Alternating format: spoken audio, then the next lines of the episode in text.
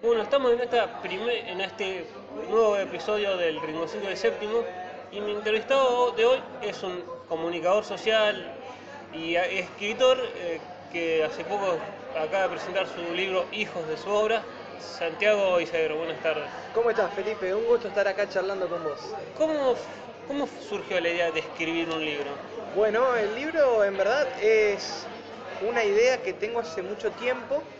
Más que una idea era el gusto por escribir, por contar historias, por aquello que iba escuchando o viendo o aprendiendo, poder ponerlo en, palabras. Y un día me encontré con que los tenía hacía mucho tiempo guardados en un pendrive. Dije, ¿por qué no publicar esto? ¿Por qué no, no contar estas historias que me sentía orgulloso de haberlas escrito? Me sentía ansioso porque otras personas las escuchen o en este caso las puedan leer. Y fue así que, bueno, reuní coraje porque al fin y al cabo publicar eh, ya deja de ser algo de uno para pasar a estar en las manos de otros que que lo lee, que lo juzga, que lo, que lo evalúa. Y fue así que me contacté con Sergio Giacchini, que es un muchacho de la editorial Ciudad Gótica, que me acompañó un montón en todo este proceso que es largo y, y no es fácil, que es el de la publicación de un libro. Así que, bueno, esto se dio a principio de año y el pasado martes 25 de junio lo presenté en Zapata Bermutería ante muchísima gente que fue allí a hacerme el aguante y fue una noche muy linda, por cierto. ¿La idea de presentarlo en Zapata fue consensuada con, con el editor de, Gótica o fue una decisión tuya? El Sergio me dio la total libertad de elegir un lugar donde yo me sintiera cómodo. Y a mí lo que me interesaba de poder presentar un libro era que sea no una una reunión donde, bueno, va el escritor y le cuenta al resto lo que escribió, sino sobre todo poder hacerlo en un lugar que diera la posibilidad de, compartir, de conversar, de una charla, de compartir una cerveza, un café y, que sea una noche de encuentros, que fue lo que fue, porque al fin y al cabo la presentación, si bien duró un ratito, fue más el tiempo en el que me pasé pudiendo conversar mano a mano con, la gente que se acercó allí, tomando algo, a los abrazos, felicitándome y yo pudiéndole agradecer también todo el cariño que yo sentí al ver toda la gente que, me acompañó esa noche. Eh, con los relatos, cuentos que están, los, 40 cuentos que están en el, libro, ¿son todos propios tuyos o también hay alguna coparticipación de algún otro eh, amigo? No, son todas historias mías que escribí yo y, que como bien titula el libro Hijo de sus obras, tienen un concepto que es el concepto madre del libro, porque creo que cada cual es valorado, cada cual es al fin y al cabo lo que hace, las obras que, hace.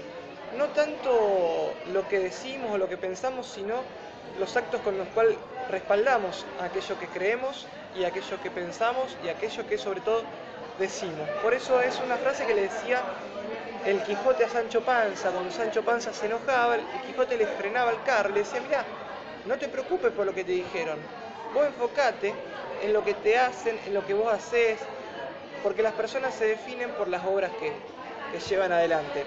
Y, es así que ese título permitió englobar muchas historias distantes, distintas unas de otras, con personajes conocidísimos y personajes anónimos, pero al fin y al cabo todos regidos por ese concepto, que cada cual es hijo de sus obras. Eh,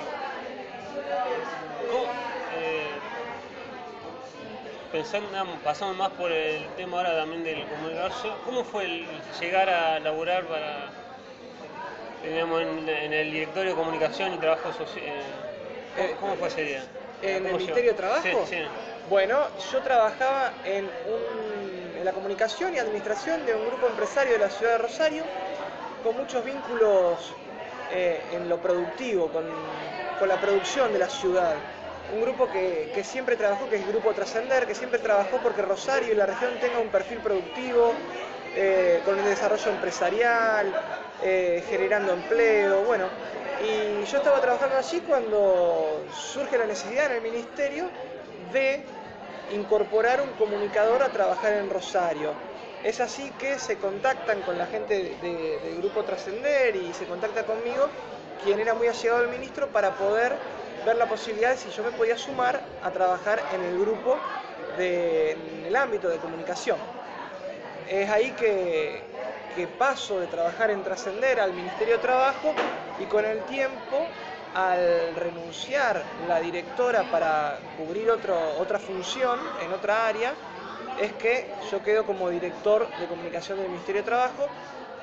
Una experiencia increíble porque yo estudié comunicación social y trabajar de, comunicación, de comunicador social eh, no es a veces tan sencillo como parece, donde de pronto eh, muchas veces se nos contrata a los comunicadores para cumplir otras tareas más, más cercanas, más lejanas, pero a veces no tan específicas. Y, estoy muy contento con la oportunidad de, trabajar allá porque eh, es un ministerio muy interesante que ha hecho un trabajo enorme en este tiempo y, que me ha permitido conocer gente muy valiosa, caso el ministro de Trabajo, Julio Genesini, que, por las cuales uno a veces piensa que vale la pena confiar en la política y vale la pena las personas que hacen política. Eh, acabas, de decir lo de la política.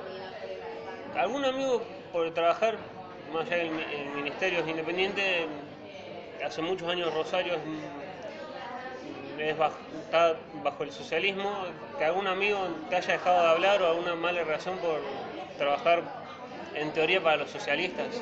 No, mira, eh, la verdad que sí, es verdad que el Frente Progresista ha, tenido en Rosario una, larga trayectoria, bueno, en Santa Fe también, se van a cumplir 12 años de, gobierno progresista y sinceramente nunca he tenido un conflicto, nunca he tenido una discusión en malos términos con, con nadie. La verdad que la gente eh, es muy respetuosa del trabajo que uno hace y yo también siempre, siempre me, me parece que con las personas con las cuales uno debate ante todo, eh, tiene que primar la humildad en primer lugar y el respeto, porque si uno va con la humildad y el respeto, casi con seguridad le van a pagar con la misma moneda. ¿Y cómo llega el trabajar en, en la radio también? Bueno, la radio eh, es una, experiencia muy linda. Yo hice casi 4 o 5 años de radio en LT8, en la cual mi primera incursión con la radio fue un programa que se llamaba Aquí te espero con Néstor Rubicondi. Resulta que un amigo de mi papá era amigo precisamente de Rubicondi, sabía que yo estudiaba comunicación y que aquí que Rubicondi le faltaba uno en el equipo que le haga algunas columnas. Entonces, a través de, mi papá me contacta, me dice, vos te querés sumar, mirá que es una experiencia muy linda, que vas a aprender, que lo vas a disfrutar, si estudiaste comunicación social lo vas a poder hacer, quédate tranquilo. Y bueno, me tiré, me tiré de cabeza, la verdad que fueron años muy lindos. Luego hago un programa con Carlos Baba, también en LT8, 341 Radio. Y después la experiencia más larga en tiempo y quizá la, más desafiante, que fue hacer La Vereda de Enfrente, con el Bigote Acosta y con compañeros como Guillermo Bruno, Eduardo Castilla y Gustavo Lorenzati, que es quien me realizó el prólogo del libro. Y fue como hacer la escuela o la universidad de la radio eh, en poco tiempo, porque personajes que además de, ser muy generosos a la hora del aprendizaje y de la enseñanza, eh, me permitieron desarrollarme y aprender muchísimo y me dieron responsabilidades, que eso no es más que, que un premio y un regalo. Y la verdad que la radio siempre me, ha gustado muchísimo. Eh, ¿Hubo algún prejuicio? Pues, obviamente el, medio periodístico a veces también un poco agresivo por el tema de que vos hayas sido comunicador social.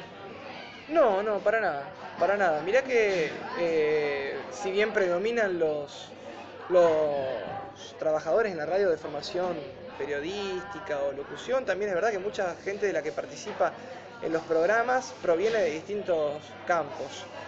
No hubo ningún prejuicio por ser comunicador social, ni tampoco creo que existe prejuicio con las personas que desde su campo pueden aportar algo a un programa de radio. A mí me ha tocado trabajar con, gente que de pronto no tiene una formación periodística, pero sí se arrimaba al micrófono para hablar de, alguna, algún rubro o de algún sector o de algún campo que bien conocía y tenía esa oportunidad de decirlo lo hacía maravillosamente bien y te repito, Feli, no existía ningún tipo de prejuicio.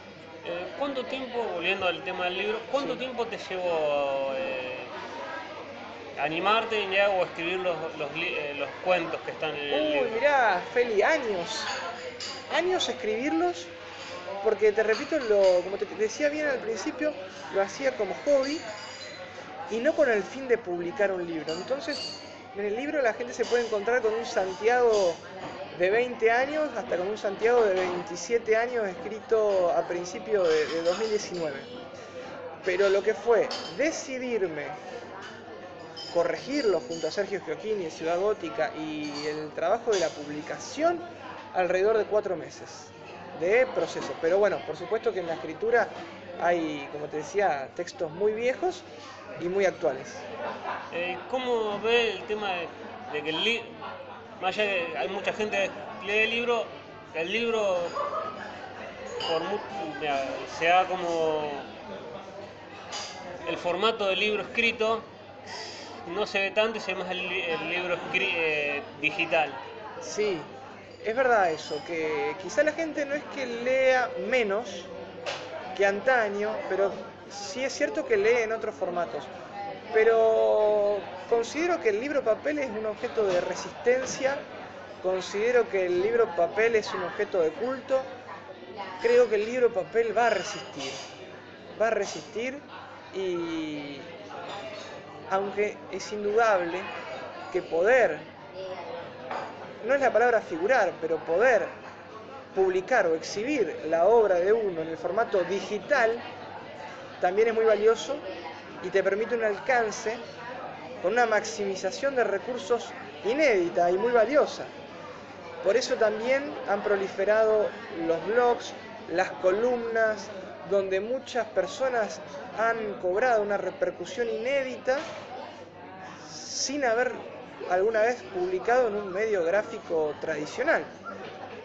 Y creo que se complementan, creo que bien se complementan, creo que también es cierto que hoy es imprescindible poder publicar o anunciar las cosas que uno hace en las redes sociales porque es una herramienta increíble y que hay que usarla y hay que saber usarla, pero confío en, que el libro es una herramienta hermosa y estoica, que va a sobrevivir y va a resistir a cualquier cambio cultural, como también se pensaba que el cine iba a desaparecer con la llegada de la televisión o que el cine iba a desaparecer con el advenimiento de Netflix y sin embargo cuando hay algo valioso, la gente se acerca al cine como se acerca a una librería.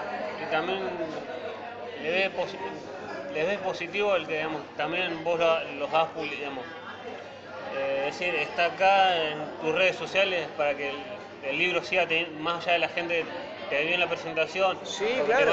o sabe que vos lo escribiste para... Claro, eh, es así, Feli.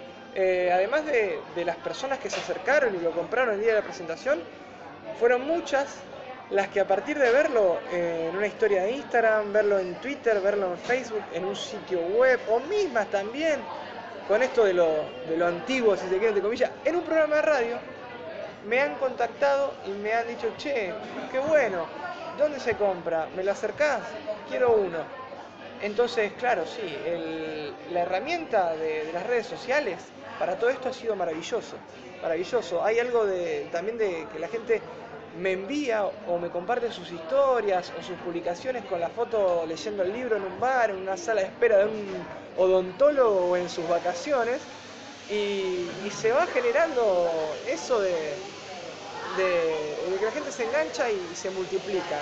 hay posibilidad también de, por si digamos, eh, la gente no quiera o, o no, pueda comprarlo, eh, también en formato digital o todavía eso se está trabajando? Mira, es una buena pregunta que me haces porque es algo que quiero hablar con, eh, con el editor porque creo que también sería poder sumar otra opción para que la gente pueda acceder a, los escritos y yo de todas maneras he ido en la previa de la presentación del libro compartiendo algunas historias en mi sitio web como, como anticipo, eh, como manera también de ir viendo si la gente picaba, se enganchaba, le interesaba lo que uno iba escribiendo. Pero sin duda que hoy en día es, es una de las cosas que hay que plantearse, de cómo poder acceder a toda esa gente que lee o prefiere consumir un producto cultural como es un libro a través de su formato digital, sin duda.